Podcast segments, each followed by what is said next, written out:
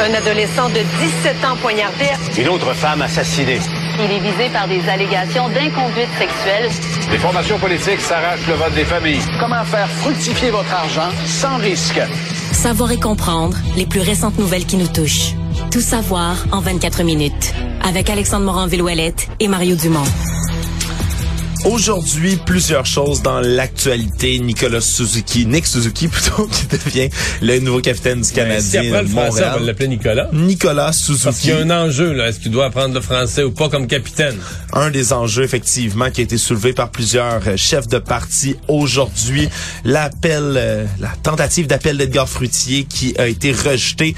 Mais dans les dernières heures, c'est la fusée Blue Origin hein, de la compagnie du même nom euh, de Jeff Bezos, hein, l'un des milliardaires les plus connus sur la planète, qui s'est écrasé peu après son décollage tout à l'heure dans l'ouest du Texas. Mais ça, c'est son programme pour amener des touristes dans l'espace? Ça fait partie de ça, effectivement, le Blue Origin. Sauf que là, c'était une fusée non habitée. C'était a... un vol non habité, effectivement, aujourd'hui. D'ailleurs, ce qu'on mentionne, c'est que le système d'éjection de la capsule, qui habituellement doit emporter des passagers, a fonctionné comme prévu. On voit d'ailleurs dans une vidéo qui a été diffusée sur les réseaux sociaux où la capsule, elle, atterrit de manière assez brutale, mais sans quand même s'écraser complètement.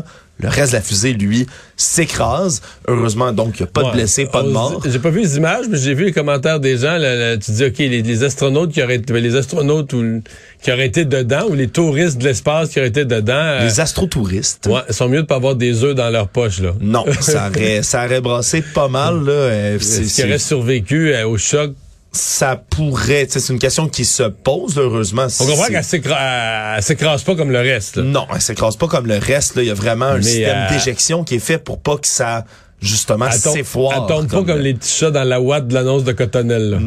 non, non, définitivement pas dans la petite ouate. Disons qu'il y en aurait certains qui se seraient sortis avec quelques bleus, peut-être. Heureusement, on va se dire, c'est à ça que servent des vols d'essai comme celui-là. Heureusement, personne de blessé, mais tout de même, ça va peut-être... Euh, peut-être donner une deuxième chance d'y penser aux gens qui pensaient peut-être y aller dans l'espace à bord de Blue Origin. J'en parlais un peu plus tôt également. Mario, Nick Suzuki, non pas Nicolas, qui est le nouveau capitaine du Canadien de Montréal, le 31e de l'histoire du bleu-blanc-rouge et même le plus jeune de l'histoire, le plus jeune. Donc, c'est quand même tout un fait d'arme pour Nick Suzuki, qui est à sa première année, faut le dire, d'un long contrat de huit saisons avec le Canadien. Je suis très d'accord avec ce choix-là. En fait, c'est que j'avais l'impression que tout le monde atterrissait là-dessus, là, que ça allait être lui le capitaine. La question était de savoir, ah, est-ce que ça serait sage d'attendre un an ou deux, nommer Edmondson, Gallagher par intérim.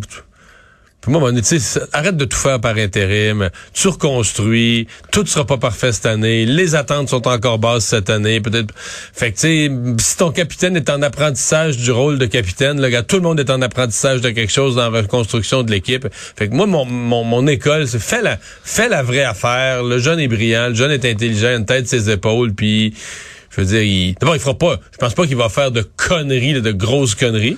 Mais c'est pas, c'est pas le genre de joueur non plus qui nous a habitués à faire des conneries comme ça. Non seulement c'est le meilleur pointeur du Canadien dans la saison de misère de la dernière. Ouais, c'est le meilleur pointeur en faisant du désavantage numérique. Un vrai capitaine, là, Patrice ouais. Bergeron. Oui, et d'ailleurs, c'est lui qui, on, on l'a souvent comparé à Patrice Bergeron. C'est une, une belle comparaison à faire, mais surtout, c'est le genre de leader plus silencieux qui prêche par l'exemple. C'est ce qu'il a dit aujourd'hui. Euh, D'ailleurs, on, va, on peut peut-être écouter, là, il a dit quelques mots en français là, pour s'adresser aux gens et aux médias pour annoncer qu'il était capitaine. Bonjour tout le monde, c'est un honneur de devenir capitaine de Canadien de Montréal. Thank you all for all your comments and tweets and support. It's truly an honor. Go Habs, go. Mais je voyais euh, Paul Saint-Pierre Plamondon qui dit là, il y a le devoir d'apprendre le français. Moi, je n'irai pas là, il n'y a pas un devoir. Mais j'entendais des gens aujourd'hui qui disaient, écoute, le gars, il a 23 ans, il est super brillant. C'est un gars intelligent, tu sais, qui... C'est pas... Euh, écoute, apprendre... À... Là, je parle pas de devenir un conférencier capable d'expliquer la littérature québécoise, là. Non. Mais de parler un français de la rue, du hockey, des choses simples, de l'atmosphère de la chambre, des autres... Ça s'apprend assez facilement, là. Ouais. Sérieusement, là. Moi, avec un minimum d'études, là, tu sais, je suis appris par une troisième langue, c'est sûr qu'il est capable. Là. Il, vit à Montréal.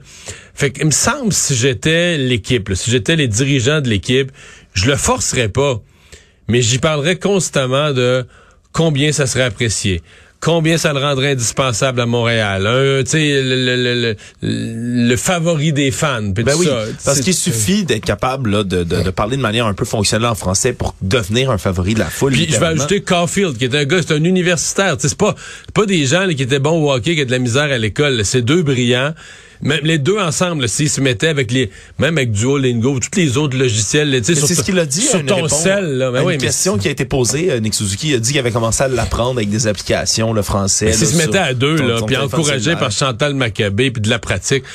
Écoute, à la fin de la saison, les deux gars, ils parleraient français, et le monde serait en amour avec eux, serait terrible. Ben, on leur souhaite, en tout cas, parce Ben que, semble-t-il, comme tu le dis, c'est la belle clé pour aller jusqu'au cœur des amateurs.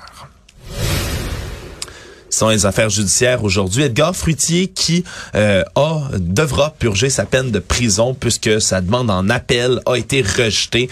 Une demande, on se rappellera, depuis qu'il a été reconnu coupable d'attentat à la pudeur sur un adolescent dans les années 70, eh bien, il a été déclaré coupable de six mois de prison. Ce qu'on demandait, c'est qu'il puisse purger sa peine chez lui, notamment en le déclarant inapte puisqu'il a des troubles cognitifs, des troubles de perte de mémoire, selon son avocat. Malheureusement, il devra purger cette peine de six mois de prison, donc malheureusement pour lui. On dit qu'il, selon son avocat, qu'il reste dans son sous-sol, qu'il bouge pas bien, bien, qu'il n'est pas une menace pour la société, mais le tribunal n'a pas vu ça comme ça, Mario. Ben, c'est le principe. Je comprends très bien la demande de son avocat, là. mais c'est le principe de la justice. Un crime a été commis, puis la sanction est la même pour tous les citoyens, à moins qu'ils soient vraiment en incapacité complète. Mais c'est la c'est la justice, puis c'est ça qui serait arrivé à un autre citoyen, puis lui à 92 ans, je bon, j'ai pas fait de l'évaluation de ce qui serait ses problèmes cognitifs. Je suppose qu'elle a été faite par les experts, mais c'est ça la c'est ça la justice, c'est ça une sentence de prison. là. Ouais, tout le monde. Un euh, crime a été commis, euh, la cour s'est penchée dessus, a été déclaré coupable, ben c'est ça. Ouais, les règles sont les mêmes pour lui que pour tout le monde. Et les règles en matière de taxes aussi, Mario, euh, sont censées être les mêmes pour tout le monde. Et là, depuis euh, au-dessus d'une semaine, et ça, ça se relance aujourd'hui, c'est le chef du Parti conservateur, Éric Duhem, qui l'apprend un peu à la dure. Depuis la semaine dernière, là, on se rappellera, nos collègues du Journal de Québec avaient révélé qu'Éric Duhem, là, était menacé de se faire saisir deux immeubles parce qu'il n'avait pas payé des taxes municipales à la ville de Québec, des comptes en souffrance qui totalisaient un peu plus de 14 000 dollars. Et là, aujourd'hui, eh bien, on apprend que ce sont des taxes scolaires qui ont été impayées également dans ces Mais bâtiments-là. là, c'est que la période est encore plus longue. 2018, octobre 2018 à janvier 2021, un peu plus de 2400 dollars. Ce qu'on dit, c'est que c'est, ça a été tellement long, sur une si longue période, eh bien qu'on a dû envoyer un huissier pour aller saisir euh, et réclamer l'argent qui a été impayé. En fait, c'est un huissier qui, qui procédait sur la base d'une condamnation devant les tribunaux. là. Ouais, le- huissier faisait appliquer ou transmettait euh, une décision du tribunal. Ouais, décision prise en juin 2021. Et au départ, M. Duhem a plaidé l'ignorance en disant que il savait pas trop, il avait pas vu ces comptes impayés là. Sauf que ce qu'on apprend euh, de par un porte-parole de la ville de Québec, eh bien, c'est que la ville envoie là une multitude d'avis Mario lorsqu'il y a défaut de paiement.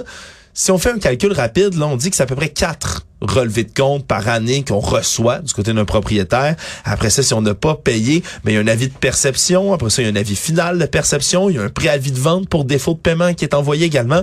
En tout et partout, ça devrait être, là, si on fait un calcul rapide, au moins 14 avis de défaut de paiement qu'aurait dû recevoir Éric Parce que là, il y a la thèse où il dit, lui, avoir une entente avec le locataire. Donc, met le blâme sur le locataire qui n'aurait pas fait les paiements dus.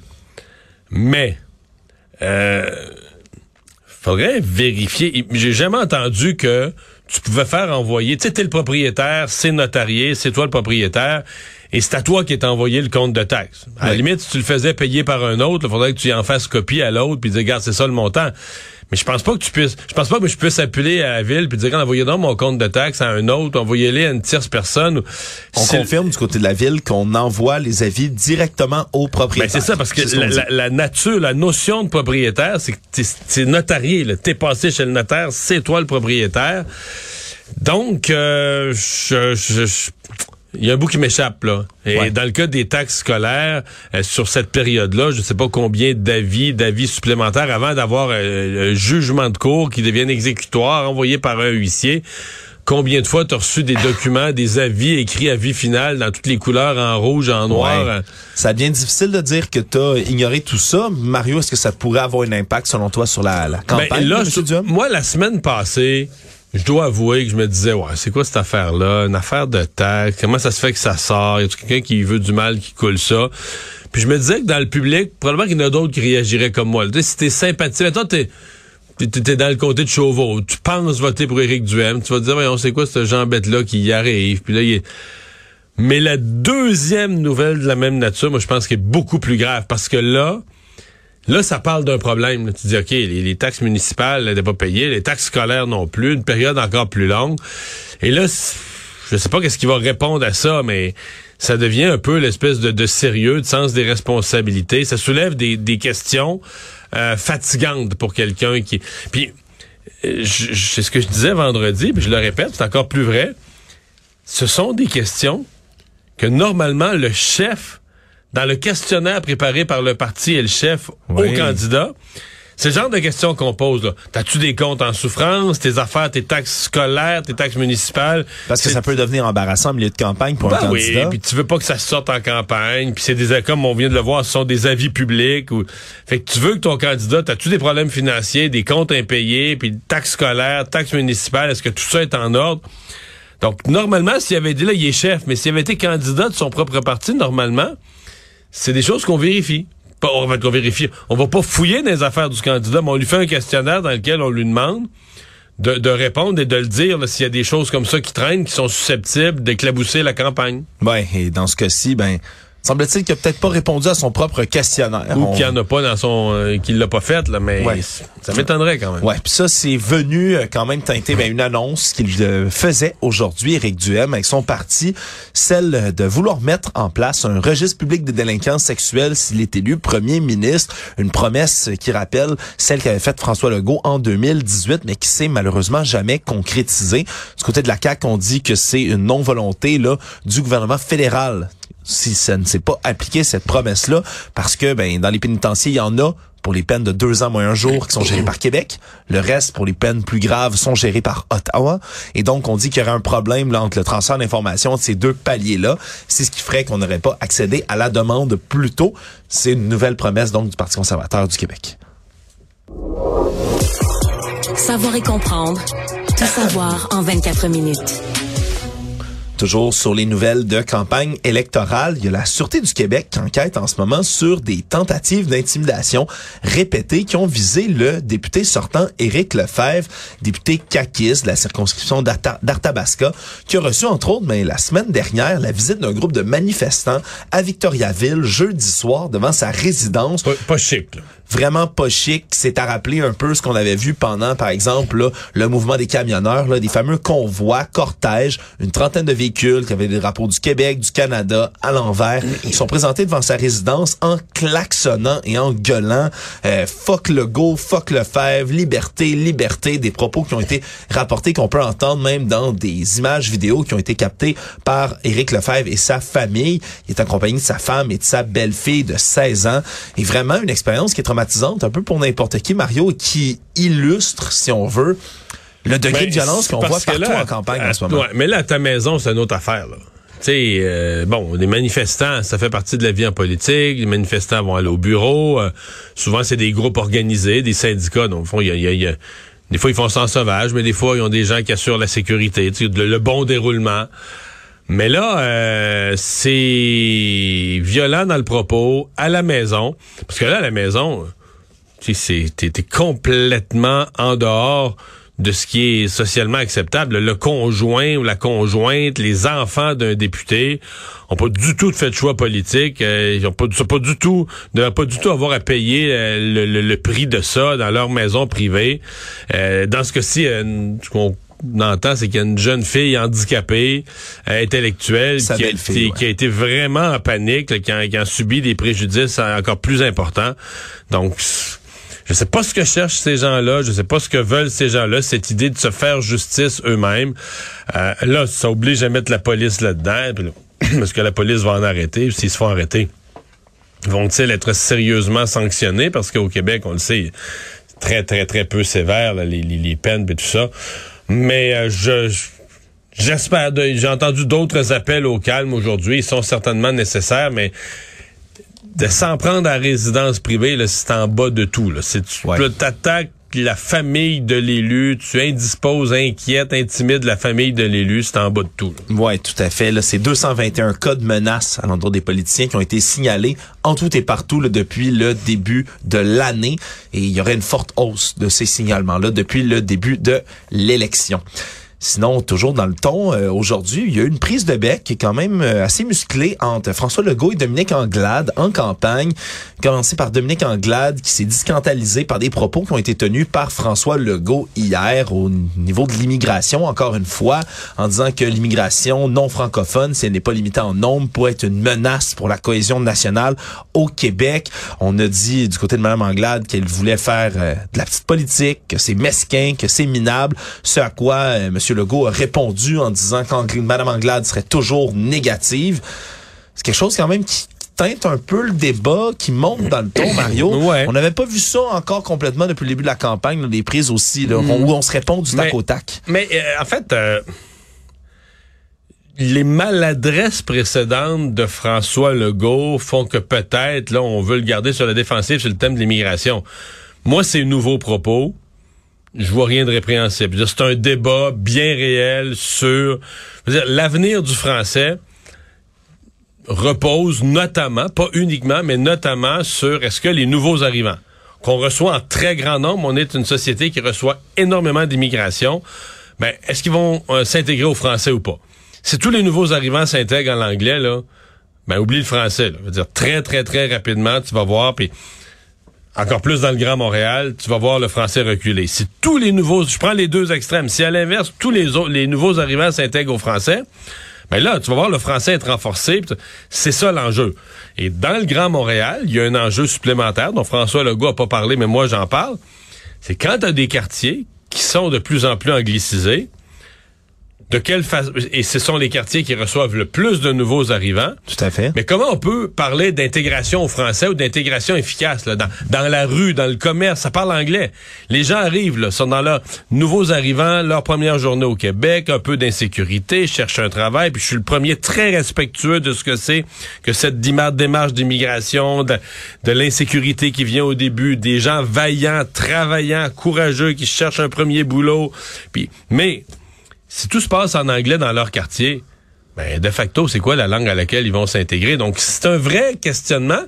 Et malheureusement, pour Mme Anglade, quand le Parti libéral été au pouvoir la dernière fois, ils ont augmenté beaucoup les seuils d'immigration sans que les budgets de francisation suivent, sans que les cours de francisation, ben, peut-être que même si on augmentait les budgets, on trouverait même pas les profs, mais ils ont négligé l'intégration. Et euh, ben euh, aujourd'hui, Mme Anglade euh, peut attaquer les autres, je comprends, mais elle peut, elle doit aussi répondre à des questions sur comment elle ferait, euh, comment elle s'assurerait de la francisation des seuils d'immigration relevés qu'elle propose. Tout savoir en 24 minutes. Si on passe sur la scène fédérale désormais, euh, aujourd'hui, mais c'était jour de première pour quelqu'un de fraîchement élu, du moins fraîchement élu à un nouveau poste, Pierre Poilièvre, nouveau chef du Parti conservateur du Canada après sa victoire écrasante de samedi, mais avait droit à sa première réunion du caucus de la saison ce matin. On sait que la rentrée parlementaire aura lieu lundi prochain et donc il a fait une- un discours d'une quinzaine de minutes qui était axé sur le coût de la vie, entre autres, hein, qui était un de ses fers Qui est lance.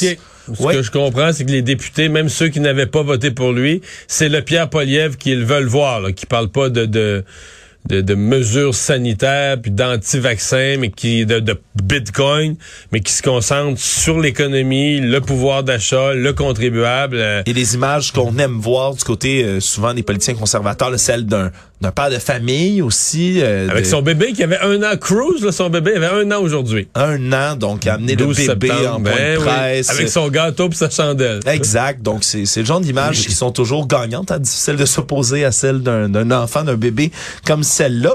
Il a quand même euh, envoyé des pics au gouvernement de Justin Trudeau, qui, euh, d'ailleurs, Justin Trudeau ne sera pas là euh, lors du début hein, des, des, des Ça, c'est un de peu, la Chambre des euh, ouais, communes. c'est un hasard que ça tombe cette date-là, mais c'est comme un peu plate, là. Il sera pas là pour les premières périodes des questions avec un nouveau chef de l'opposition. Ouais, là, on s'attendait, disons, là, au grand match, à la grande joute verbale de début. Qui va de- arriver un jour. Oui, oui, c'est sûr que ça va finir par venir, mais il sera pas là en chambre au départ et pour cause, il sera au funérailles d'Élisabeth II, hein, la reine qui est décédée. Il va donc rater le début, là, l'ouverture de la chambre des communes, mais tout de même, euh, Pierre Poilievre qui a décidé déjà de s'en prendre en parlant de la coalition woke libérale, donc du Parti libéral et du NPD, en disant que, en donnant un défi même à Justin Trudeau, celui de ne pas augmenter les taxes et de ne pas augmenter les impôts. Donc, euh, quand même un défi qu'il a donné à Justin Trudeau, qui d'ailleurs a lui-même laissé tomber les gants dans un Ouais, J'ai vu discours. qu'il avait répliqué, là. Oui, il y a un discours qu'il tenait aujourd'hui là, en marge d'une rencontre de son caucus au Nouveau-Brunswick. Et euh, même s'il a commencé en parlant de lutte contre les changements climatiques, lutte contre l'inflation, mais rapidement, il s'est mis à parler de Pierre Poilievre en disant que le Canada avait besoin de leadership responsable, que des slogans, des phrases creuses, des attaques insouciantes, ça, ce n'est pas d'avoir un plan. C'est ce qu'il a dit de Pierre Poilievre. Et a dit, entre autres, que les suggestions comme celle de Pierre Poilievre d'investir les économies dans les crypto-monnaies pour les Canadiens, ben euh, en passant, il a dit quiconque a suivi ce conseil a vu ses économies être détruites. Donc déjà les gants sont quand même jetés même s'il y aura pas euh, Mais les crypto-monnaies, ça va le suivre. là. Pour moi, c'est une erreur quand même grave. Euh, C'est pas dans son programme de souhaiter normaliser les crypto-monnaies. Ça, moi, je suis pas contre les crypto-monnaies, j'en ai. Là. ça fait partie du paysage économique Ouais, ouais, puis, mais moi, j'en ai dans le sens que j'en ai euh, un peu, là, quelques centaines de dollars comme étant dans tout ce que j'ai d'investissement les plus risqués.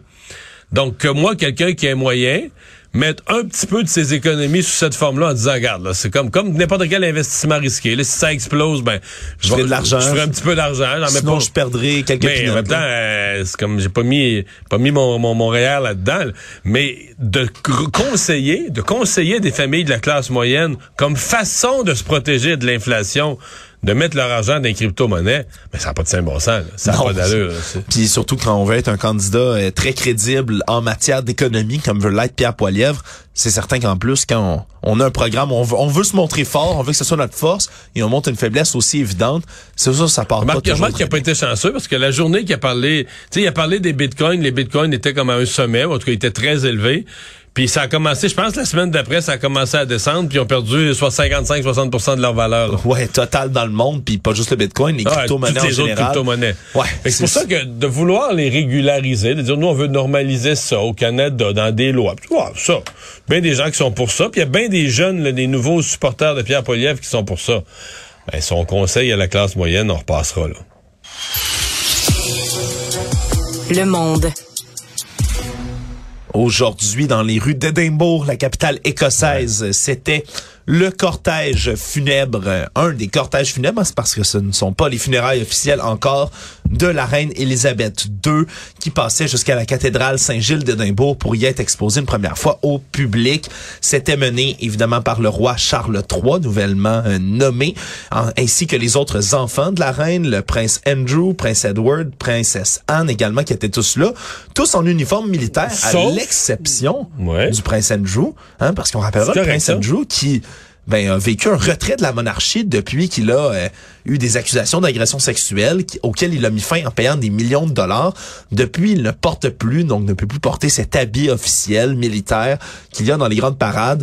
On dirait que c'était quand même une des tâches un peu plus sombres, si on veut, de ce cortège aujourd'hui qui passait dans les rues et qui était très, très, très suivi hein, euh, d'un peu partout. On a vu les, rues- les rues étaient bondées. Mario, il y avait des gens qui étaient Ouais, là ouais. pour assister à cette procession-là. Et donc maintenant, le cercueil d'Élisabeth II qui va euh, être euh, disposé pour le public en chapelle ardente. Un cercueil, Mario, un peu spécial quand même parce que ça fait longtemps, pas mal longtemps même, qu'il est prêt pour la reine. Ça fait 30 ans. Que son cercueil est construit. Ça fait 30 ans que le cercueil est construit selon le journal de Times. Un cercueil en chêne anglais massif qui est doublé de plomb.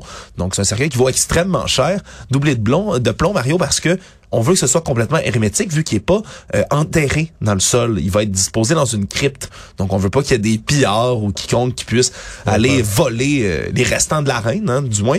C'est ce qu'on veut avec ce, ce cercueil-là. C'est quand même spécial de savoir que ça fait 30 ans Que le cercueil est prêt. que le cercueil... Il vivait euh, avec euh, un cercueil qui l'attendait quelque part. Et un petit mot en terminant sur l'Ukraine. Oui, tout à fait, parce que l'armée ukrainienne a annoncé aujourd'hui des grands succès dans leur contre-offensive sur le front Est. On dit qu'ils ont repris environ 3000 kilomètres carrés par rapport à- au début de l'offensive en début septembre, donc en quelques jours. C'est quand même des gains significatifs. On dit Ouais, a et ça a beaucoup de- déclenché toutes sortes de rumeurs là, sur euh, sur Poutine, sur l'aide potentielle de la Chine, euh, Ouais, sur le fait qu'il y a des renforts qui devaient arriver qui ont été annulés. Oui, parce que les médias russes eux-mêmes s'enflamment en disant que c'est une retraite pour mieux revenir, mais quand les médias étatiques russes eux-mêmes assument qu'il y a une retraite des forces russes, ça démontre a quand même de l'eau dans le gaz, si on veut, là, de ce côté-là. Résumer l'actualité en 24 minutes, c'est mission accomplie.